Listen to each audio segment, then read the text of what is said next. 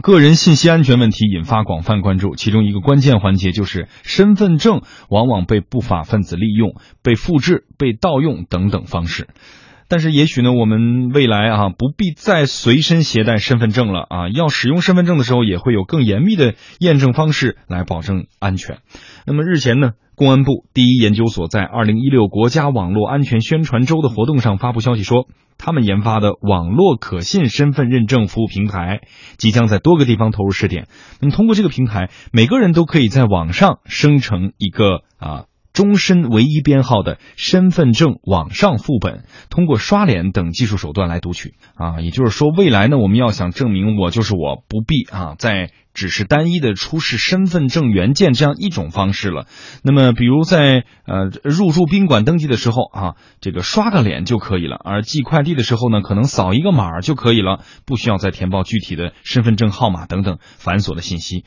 实际上，就在几个月之前呢，厦门就已经作为全国第一个居民身份证网上应用落地城市进行了试点。那么，怎样才能拥有一个自己的身份证网上副本呢？我们来听央广驻厦门记者马宁发来的介绍。在厦门的像行政服务中心啊，还有一些便民的一个场所呢，它大概有一个自助的这种机器，然后你只要把你的身份证拿过去呢，在上面扫一下，然后它上面会显示出来你的信息，确认无误之后呢，它会让你识别一个上下的来不同的角度，把你这个人像的信息录入进去，然后自己再设一个密码，身份证的这个网上副本就建立好了。有了这个副本以后呢，就可以应用到很多的方面。那么有了这个副本，可以用来做什么呢？几个月过去了，厦门的试点都有哪些进展呢？央广记者庄胜春今天采访了项目的技术支持方——厦门信息集团数字证书管理有限公司总经理陈颖，我们来听听他的介绍。试点工作的主要进展就是三块，一块是政务应用，还有一些什么涉及民生领域的一些应用，还有一些就是商业应用。比较有进展的就是酒店。那我们现在已经是在试点酒店，就是七格酒店，做到可以直接在自助机上面刷脸，然后就可以办理入住，就把房卡吐给他，就可以直接进去房间了。因为这个本身其实和我们公安现在的那个治安管理条例是相冲突，因为现在的治安管理办法要求的是一定要去前台面前，所以呢，公安部的一些想法就是说，先做一下试点，看一下。效果，因为一个试呢，主要是试一些这种技术是否完善；另外一个试呢，可能就是试一些新的技术和我们现有的这样的管理办法的一些需要去调 intelligence 那么在技术层面，有些啊人对人脸识别是有疑问的，比如说有了人皮面具，是不是就可以伪装成别人了呢？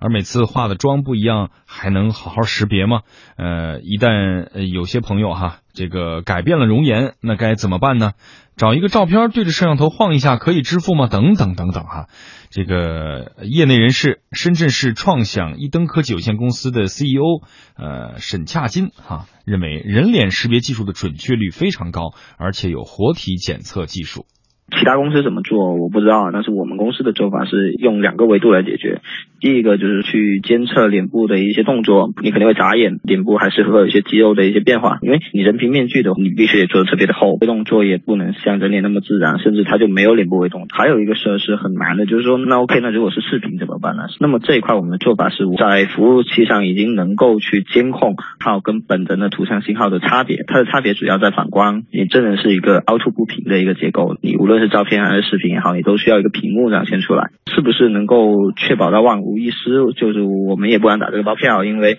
目前来说，这样的一个东西还没有得到一个大规模应用。